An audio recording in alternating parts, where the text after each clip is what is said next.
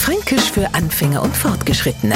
Heute Brotzeln. Na, das gefällt mir jetzt gar nicht. Zeig mal an, dem das gefällt. Und überhaupt, wenn man hier ein wenig anstrengt. Na, aber na, will ja keiner. Das wird ja immer schlimmer. So, spätestens Etzettler fragt man sich ja, was hat er ne? Was passt am Heid nicht? Alles passt noch nicht. An nix lässt er Goats Haar. Der Franke brotzelt.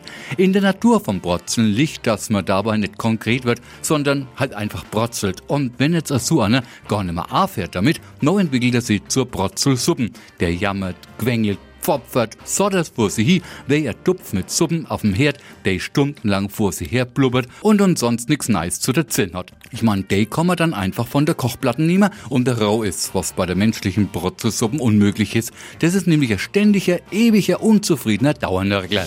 Fränkisch für Anfänger und Fortgeschrittene. Morgen früh eine neue Folge. Und alle Folgen als Podcast auf podu.de.